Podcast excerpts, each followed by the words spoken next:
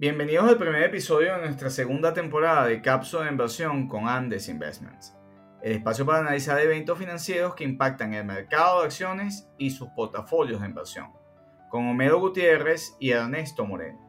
Con los reportes de empleo en Estados Unidos, ¿cómo se leen estos resultados para el mercado de acciones?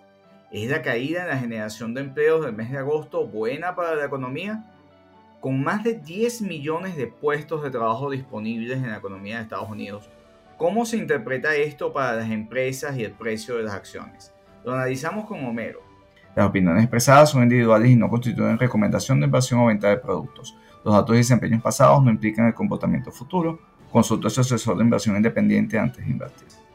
Hola Homero, estamos de vuelta.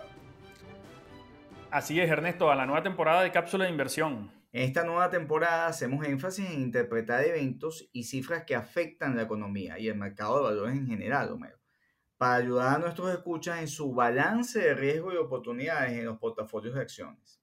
Sí, esta semana, Ernesto, traemos el mercado laboral en Estados Unidos, ¿no? Que las cifras de desempleo y condiciones del mercado laboral son muy importantes para anticipar tendencias en el consumo, las ventas de las empresas, así como posibles decisiones de la Reserva Federal que puedan afectar las tasas de interés. El mercado laboral nos habla de la economía en varios ángulos, o sea, por ejemplo, el estado del consumidor, cómo están las cadenas de producción y una de las variables objetivos fundamentales de la Fed, que es el empleo, eh, eh, para ajustar su política monetaria y las tasas de interés, entre otras cosas. Fíjate que hubo una caída importante en la creación de nuevos empleos para en el reporte del mes de agosto. ¿no? 235 eh, mil versus los 733 mil que esperaba el mercado. Y por debajo de un millón, ¿no? que, que fue lo creado en el mes de julio. Parecía que la economía se desaceleró desde el punto de vista de eh, con entrar en el verano, sobre todo cuando lo vemos por sectores, Homero, que la, la sección de ocio y hospitalidad no creó nuevos puestos de trabajo, venía de crear cerca de 415 mil. Eso tendrá que ver con, con la, existencia de una posible ola de la variante Delta por el COVID-19? Yo creo que en muchos casos, eh, cuando vemos las cifras de otros sectores y vemos el de restaurantes y hoteles, ciertamente puede haber algún temor de que la nueva ola de la variante Delta pueda eh, desincentivar a las personas a, hacer turismo ¿no? en Estados Unidos y eso puede explicar en alguna medida eh, ese, número para el sector, pero cuando vemos otros sectores como servicios profesionales, transporte y minería, mantuvieron el ritmo de creación de puestos de trabajo en agosto con respecto a lo que habían creado en, julio. Y son, muy, y son sectores muy distintos desde el punto de vista de presencialidad, ¿no? Servicios profesionales más, puede ser más remoto, trabajo remoto, pero transporte y minería sí son sectores más presenciales, ¿no? O sea que hay, hay, hay diferencia eh, sectoriales en la creación de empleo. Ahora, fíjate, vamos en detalle sobre los sectores para un poco entender qué está ocurriendo en la, en la, economía y en los distintos sectores empresariales en Estados Unidos. Fíjate que en el caso de manufactura, pese a que hay una creación de 37 mil puestos de trabajo nuevos, hay una reducción respecto al mes anterior, pero hay un dato interesante en el reporte, que es que el número de horas promedio cayó en el sector trabajadas en el, en el mes y fue un dato significativo porque la, la caída de, de, número de horas está alrededor de 0.5 eh, horas promedio mes, o sea, trabajadas. Eh, Bastante. sí, esto es significativo esto yo lo asocio más a la interrupción en cadenas de suministro, sobre todo por el lado de los autos, eh, siguen faltando semiconductores y sigue allí una demanda cautiva de, de compra de vehículos no satisfecha porque eh, hay escasez de insumos, entre ellos los semiconductores. Ernesto, otros sectores que también mostraron eh, un comportamiento muy distinto fueron el de construcción y gobierno. En ambos se destruyeron puestos de trabajo. Pero en, el global, y pese a que no se cumplieron las expectativas de creación de nuevos puestos de trabajo en el mes de agosto, la tasa de desempleo continuó reduciéndose para ubicarse en 5,2% en el mes de agosto, en contraste con el 5,4% reportado en el mes de julio. Y entonces seguimos viendo que la economía americana sigue reduciendo su tasa de desempleo. Y, destaca Homero que el, desempleo de largo plazo es el que está o sea, el que está cediendo, ¿no? Y esto es una buena señal, ¿no? La gente que tiene más tiempo sin conseguir trabajo lo está consiguiendo. Sí, sí. Sí, Ernesto, básicamente las personas que están en situación de desempleo de mayor a 27 semanas se redujo y ahora representa el 37% del total de desempleados, recordando que este valor alcanzó su máximo de 43% del total de desempleados en el mes de marzo, ¿no? Y esto, ¿qué nos indica? Nos está indicando que las necesidades del mercado laboral están absorbiendo estas personas que tenían un desempleo de mucho más data, ¿no? de mucho más plazo. Incluso, Ernesto, cuando vemos en, el empleo en, los gobiernos locales en Estados Unidos, encontramos que el empleo en el sector gobierno a nivel local está descendiendo. Y esto puede responder a varias cosas, ¿no? Uno, el efecto presencialidad, que ciertamente el sector público es menos flexible en el teletrabajo. Puede también haber un rezago en los salarios del sector público versus el sector privado. Y, y, y esto en algún momento está tomando cierta alarma, ¿no? Porque las vacantes van desde el sector salud, faltan enfermeras, médicos, hasta recolectores de basura. Incluso, Ernesto, para que tengas un detalle, los operadores del 911, que es el servicio de llamada de emergencia en Estados Unidos, eh, eh, hay una fuerte demanda por este tipo de, empleos y, no logran eh, llenar las vacantes suficientes y, se está experimentando retrasos en la atención de las emergencias, Ernesto. Sí, yo creo que tiene que ver también con el tema de presencialidad, pues que, ahí hay un, efecto importante. Siempre el sector público va a tener más restricciones a la hora de prestar servicios que el sector privado, que es un poco más flexible. ¿no? Ahora, también eso yo creo que tiene que ver con una menor participación del mercado laboral, Romero. O sea, hay menos gente dispuesta a trabajar en estas condiciones. Sí, Ernesto. Aquí eh, en la historia de las últimas tres grandes crisis, la del 2001, la del 2007, 2008 y la de ahora, la de coronavirus, después de cada de estas crisis, la participación en el mercado laboral desciende, pero luego se recupera, ¿no?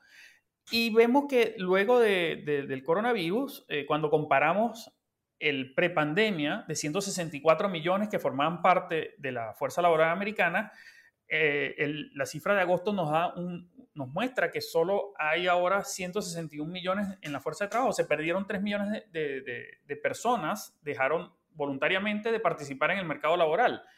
Y aquí la gran pregunta de esto es de qué está viviendo estas personas, ¿no? Porque puede haber algo de jubilación anticipada, pero no sabemos bien de qué está viviendo estas personas. Bueno, si, si observamos que en general eh, el ingreso disponible de los hogares ha crecido en los, últimos meses producto de subsidios o de eh, rentas generadas por otras actividades. El, ingreso personal creció 1,1% en el mes de agosto, mero. La gente también ha expandido su tasa de ahorro. Eso es un buen síntoma.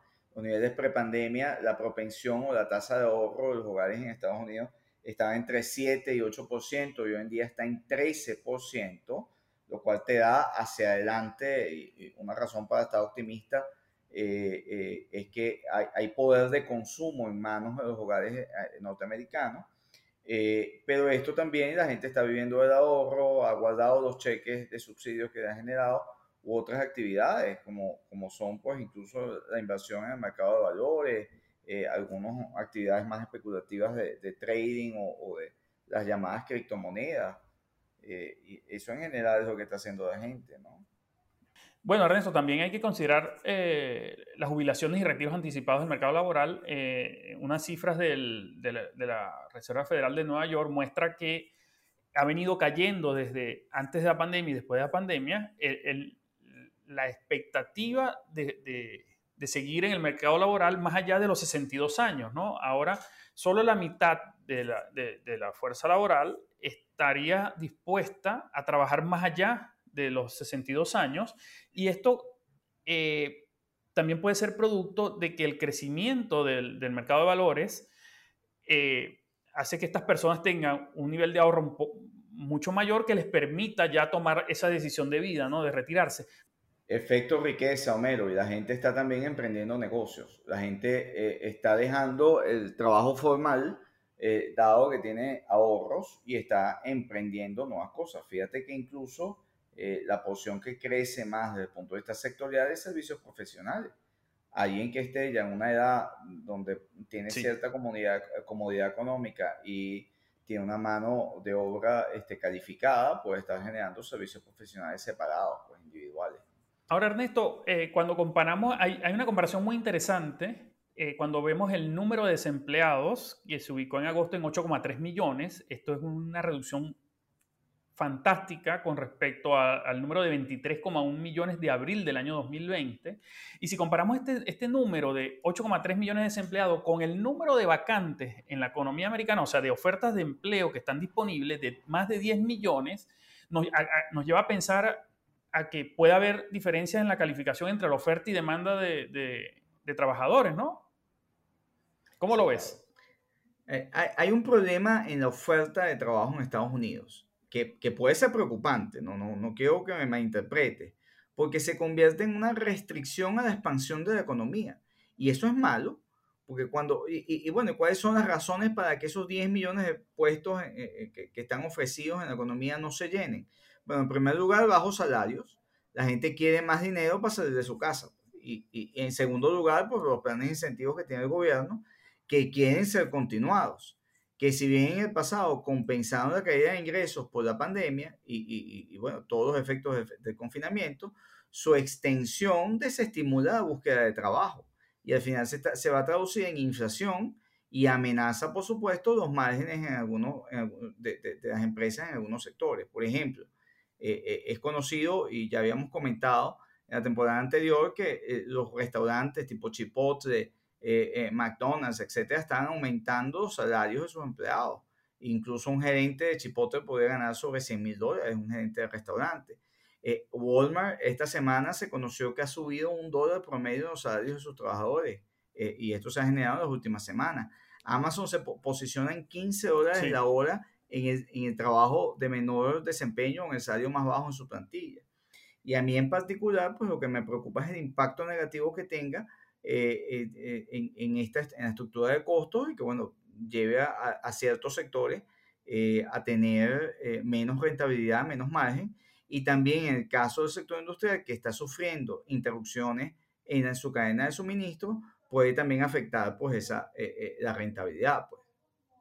Ernesto, bueno, eso se muestra en, en, unas cifras de Bloomberg que habla que el aumento en los salarios de, bajo, de baja calificación superó a, el ajuste en los salarios de, los empleados de mayor calificación, ¿no? Y eso es algo que, que no había pasado, por lo menos del 97 a, a, esta fecha, no había pasado nunca y está pasando actualmente. Y básicamente yo creo que es una respuesta a eso que nos comentas.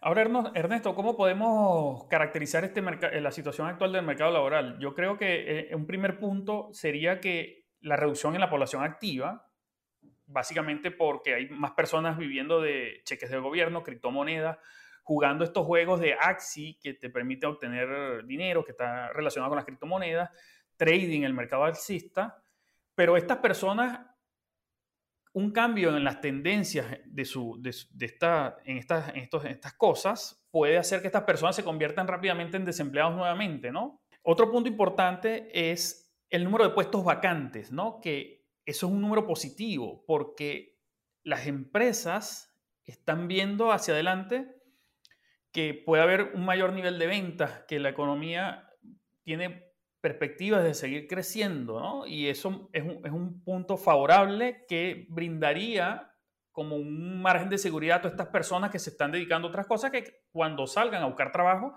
muy probablemente esta, esta oferta de vacantes estará ahí todavía. También eh, hemos visto que muchas empresas han incrementado su salario para atraer personal, básicamente los sectores que son trabajo intensivo, y esto sin duda va a tener impacto en los márgenes de, las empresas, ¿no? Y Ernesto, ¿qué implican estos números para nuestra visión? La desaceleración en la, economía de Estados Unidos se refleja por la menor creación de empleos que se registró en agosto y al mismo tiempo la caída en 1,1% de las ventas del menor. Esto también puede ser interpretado por, de, manera positiva por el lado de la Fed de que tiene menores presiones inflacionarias. En consecuencia, una disminución de un eh, desapalancamiento de la política monetaria actual este, puede tener menos velocidad, es decir, ajuste de tasas y, y, el tapering pueden esperar más. Sí.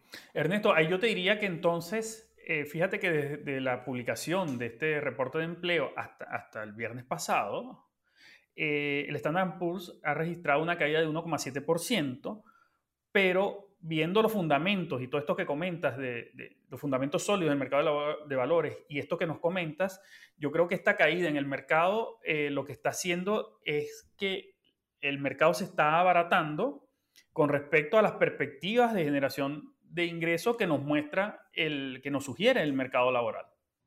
Claro, pero sin dejar de descuidado, Mero, que hay varios factores que te presionan también el valor de las acciones en, para las próximas semanas. Y la primera es esas altas expectativas que hay sobre los beneficios a reportar por las empresas, las cuales siguen sin duda vendiendo y siguen sin duda reportando eh, mejores beneficios de forma continua, pero tomemos en cuenta que hay interrupciones en la cadena de suministros este trimestre y hay inflación en las materias primas. O sea, fíjate el precio de la gasolina como ha subido ¿no? Eh, a lo largo del trimestre del verano. ¿no? También si bien es cierto, la inflación está bajando y esto de acuerdo a lo que nosotros mismos habíamos discutido acá en el podcast y las predicciones de la Fed, eh, esta inflación parece más temporal. Eh, esto es bueno porque se, se le baja la, la, presión a la Fed de ajustar su política monetaria. Fíjate que el core inflacionario de agosto salió publicado en 0,1%. Esto es bueno para las acciones en el corto plazo. Pero también hay que tener cuidado con tantos estímulos que sigan eh, eh, estimulando que la gente no vaya a trabajar. Eh, esto pese a que, bueno, yo confío en las barreras de responsabilidad fiscal fijadas por el lado conservador del Congreso, ¿no? Pero por último, las cifras que están saliendo de China no son buenas.